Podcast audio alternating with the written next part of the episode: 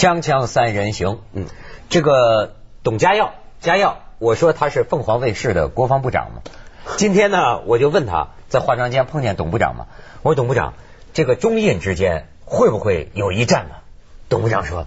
有可能的，会的，会的。董家是你问他跟谁有一战，他都说会的。他你就连你就连问他美国跟英国会不会有一战，有可能，有可能，对。家耀讲了嘛，这个战争这事儿，凤凰最好战，什么都是有可能的。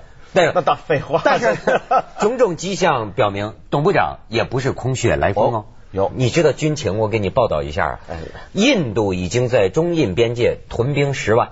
嗯，这是真的吧？嗯，然后呢，在有争议的这个地区，印度的那个什么总理辛格嘛，对，就是哪壶不开提哪壶嘛，这叫我就到那个阿鲁什么纳恰尔邦嘛，对，一次又一次去去那儿访问。我们讲这个邦的时候都打引号，所谓的他们的地方，咱们叫有争议领土。对对。然后呢，说中国政府一开始克制。但自从他跑到这个阿什么邦之后啊，说中国政府现在也越来越严正，就是我们严重关切，你们要小心，你们要注意。对，但是问题是印度呢也学会了我们中国的发言的方式，马上就说这是我们自己的内政，不容他国干涉。是啊，但人他们的传媒吵了很久了，对，他们前一阵印度的报纸一下子就登什么开火了，什么什么炸了，然后政府出来辟谣，然后整个社会就已经。中国呢，几乎主流传媒已经是把印度放在非常边缘。你包括你讲他总理去视察那个地方，嗯在我们的那个版面上还没有这个什么那个那个华南虎的新闻，没错，当然 还没华南虎的新闻来的大。但是有我们中国有一家报纸叫民族主义大本营。叫环球日报，环球是环环球日报，环球日报出来他就是啊不，他就是头版标题啊。你说飞机说什么？就觉得军事非常你知道他家要编的，你知道他那标题说什么？四十七年了，我们仍在战。这就说的是一九六二年十月中中印边境的这个战争。然后呢，说二零零九年十月。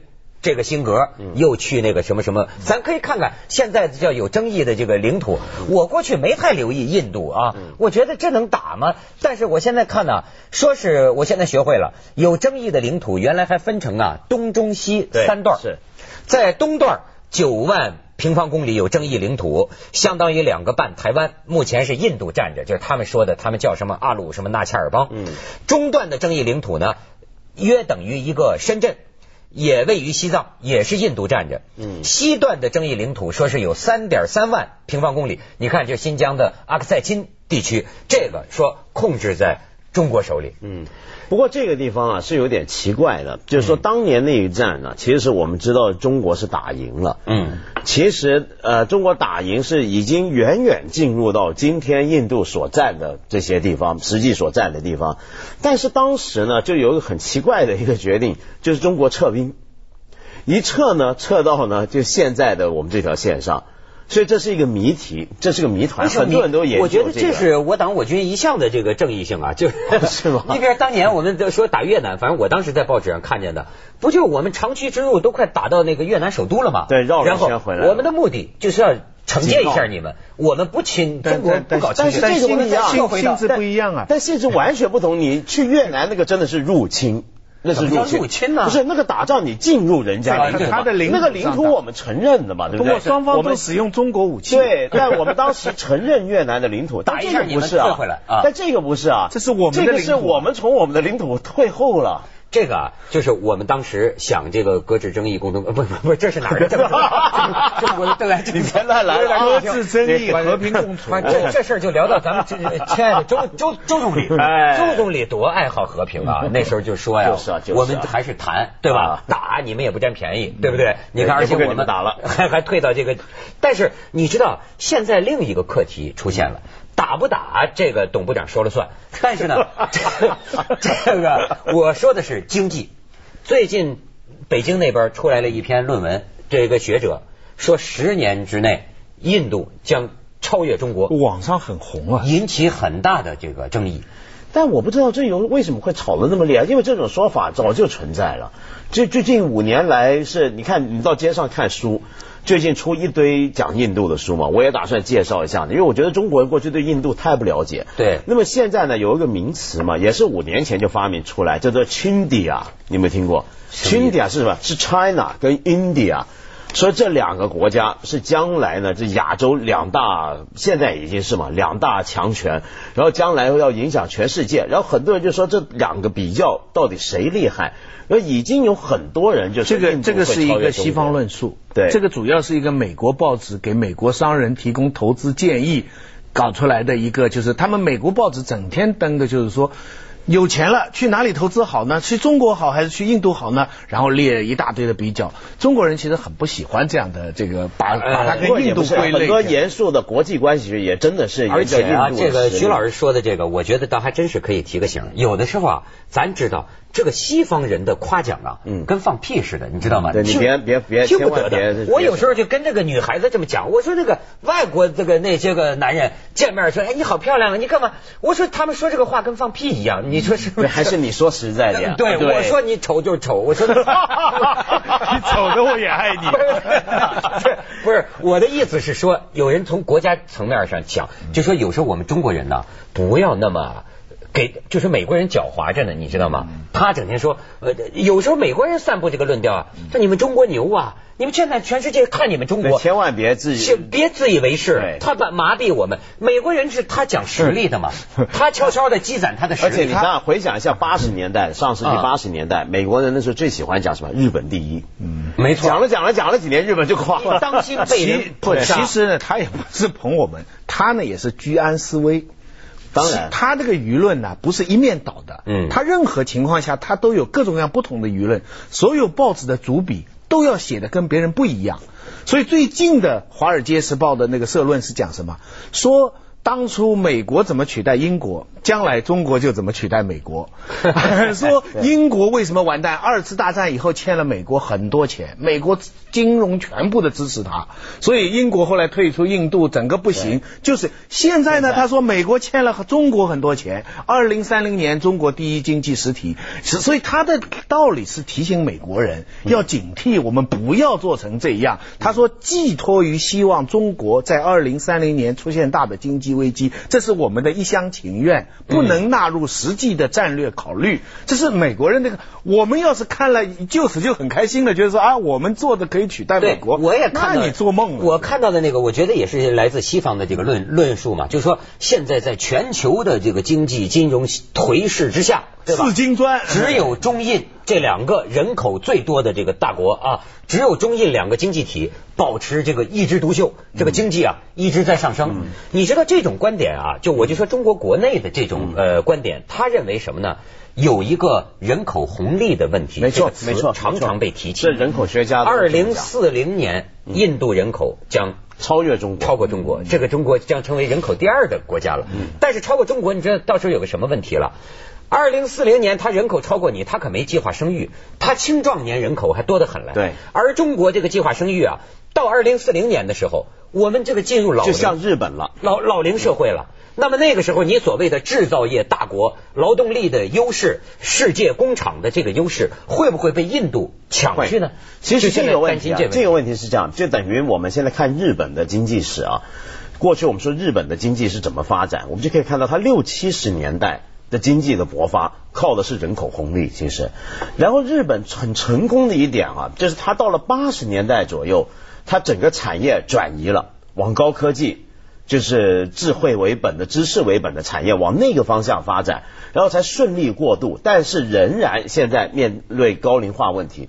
那么中国呢？现在走这条路，已经很多人口学家在担心会不会走日本那条路。如果往那条路走的话，我们现在还看不出苗头，我们是能够搞这个高智能或者是知识为本的经济的。所以我认为，我们这个民族下一个历史阶段最主要的任务是生孩子，不是提升智慧啊，提升智慧啊。我们我们智慧得高一点啊。锵锵三人行，广告之后见。人口竞赛呢？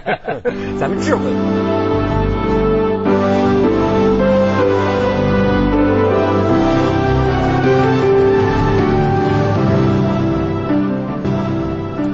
这个咱仨里头啊，唯一去过印度的，还就是咱们徐老师到印度逛过，有这个感性认识。你觉得呢？他们基础设施很差的，基本上道路、嗯，房子、一般的生活，我是四五年前去的，四年前了，所以我除非这四年他突飞猛进，我不知道。至少二零零四年那个时候我去的时候，它基本上相当于我们文革时期的这个情况。那我举几个实例哈，没有什么高速公路，刚刚在建一条从新德里到泰姬陵的一条，而且那高速公路也只有双车道。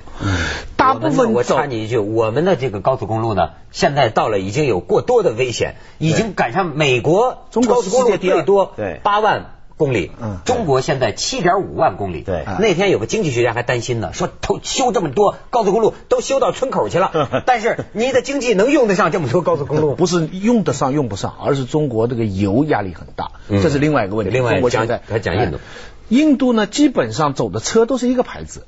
就是那个 T 打头的，就他自己国产，就哎，就呃，他现在这个塔塔老板把路虎跟那个呃捷管都收购了，可是他在印度街上走的呢，那都是破车，基本上什么车都不，就像我们那个时候看到都是解放牌，嗯，然后呢，卡车上面装的东西呢比车子宽一倍多，嗯，这么摇摇晃晃，摇摇晃晃在看，我我印象我我非常实际的告诉你们，就是那个我我们坐的是一个旅游巴。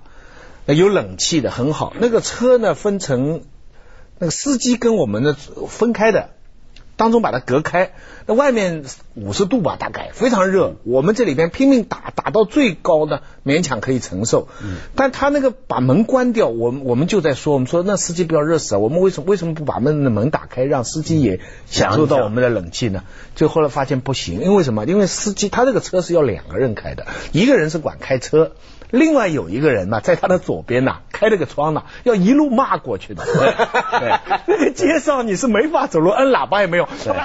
他不知道在骂什么。那么下面赶牛，那那下面的人呢，还在那里哗哗，然后这个车才勉强能通行。所以我们要是开了这个门，他的窗又没法关，我们的冷气就全没用了。对，这是我看到。然后在数据上讲。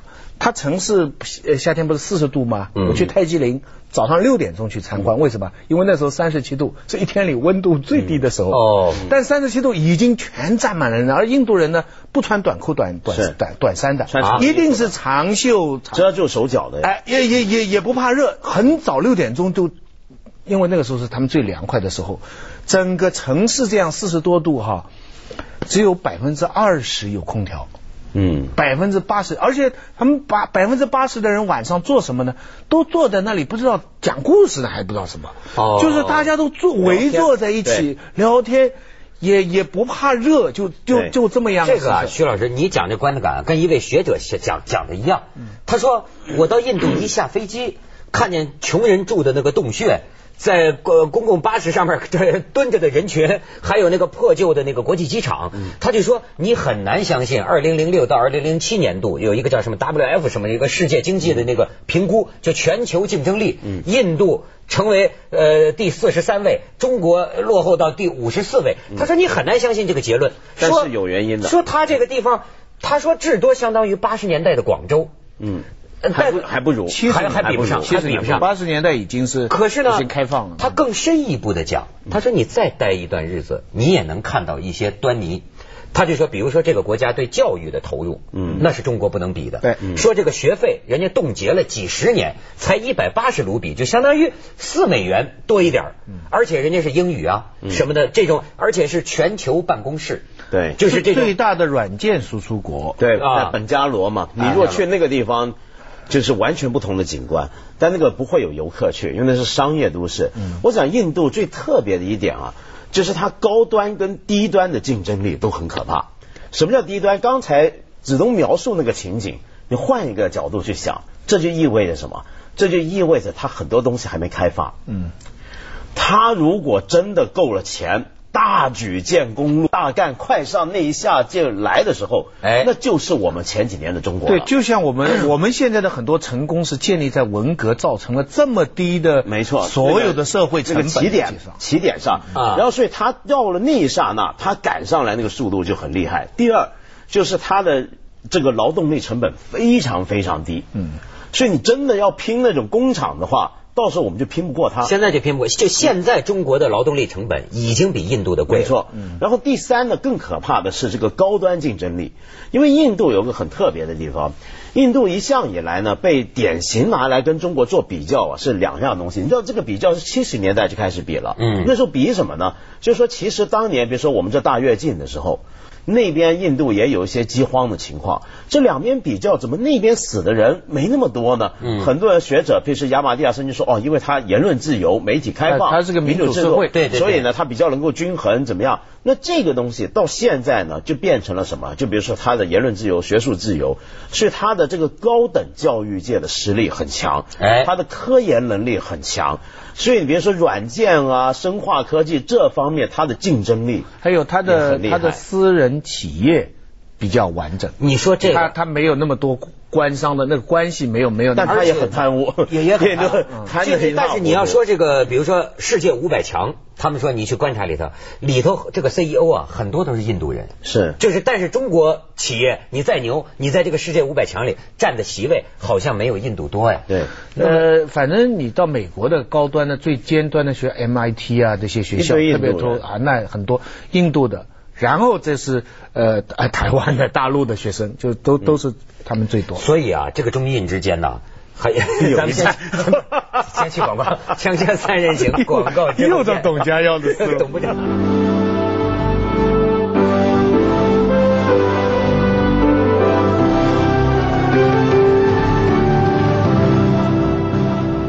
你看，有人还专门列印度永远不能超越中国的二十个理由，什么？毋庸置疑，说印度文明古国，但是除了泰姬陵，似乎见不着你们有什么文明的影子，以至于把英国人在十九世纪呃为庆祝当时女王登基兴建的印度门，称为孟买的标志性建筑，在中国人看来，这是不以为耻反以为荣的怪现象。这当然不是，当然不是。印度很多很重要的古迹啊，斋普尔呢，对不对？菩提迦耶，对啊，菩提迦耶呢，这多重要的一些古迹啊！这可是我想说的是啊。我我觉得我们整个思考中国跟印度关系的方法一开始就错了。我们不应该去谈谁超越谁的问题。这个想法呢，是我们等于把全世界呢想象成只能够拥有一个超级强权，然后接下来要排队。比如说现在美国独大，然后中国想的就是怎么超越它，然后就要怕的是印度怎么超越我们。这种想法本身就有问题。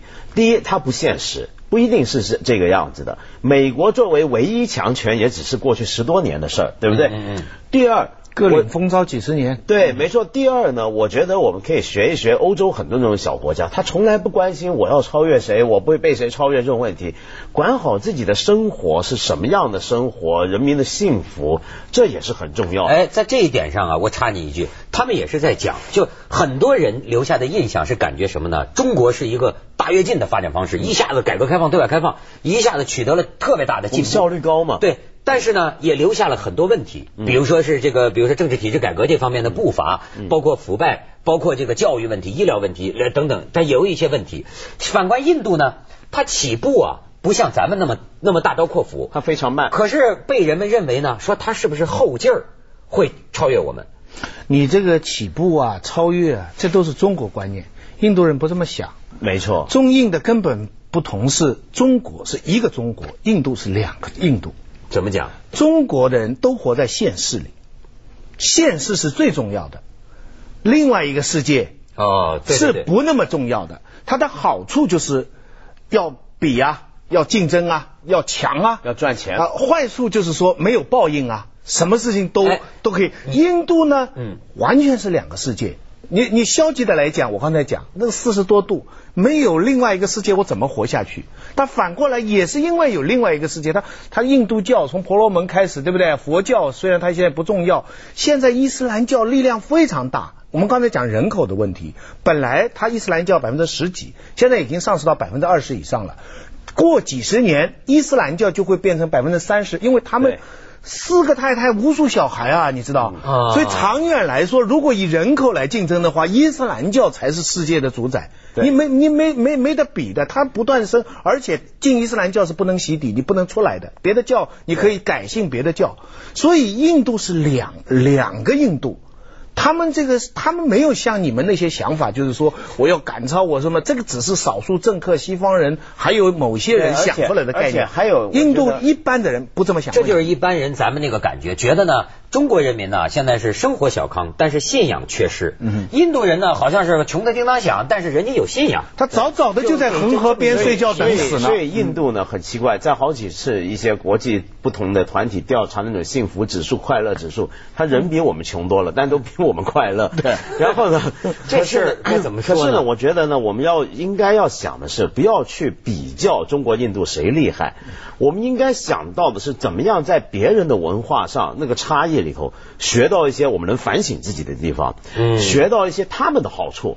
我觉得中国人今天这个国际观呢，太强调就是我们跟谁比怎么样，我们跟谁比怎么样，我们会不会比他厉害，他会不会超过我们？我们很少去想，哎，他这有什么能够中国这个思路就是达尔文思路，弱了要挨打。没错，我们要致力于世界为主义。难道不是吗？当然不是强敌环伺吗？当然不是。我觉得我们可以，我们周边是，但不是全部，必然。然如此，我觉得我们能够欣赏一下周边的地区的文化。你比如说，像以前我们中国人都去印度学了多少东西？没错，你知道法显的年代啊，他们去新印印度求法的时候，你知道那个时候他们把印度叫什么？你知道吗？叫中土。那个时候呢，他们把中国自己的叫我们叫做在西在东方的什么？东方。说去印度是去中土。哦。过去我们一度是这样子来看印度的。我不是说今天我们也要把印度当大哥，而是说我们。接下来为您播出《走向二零一零》。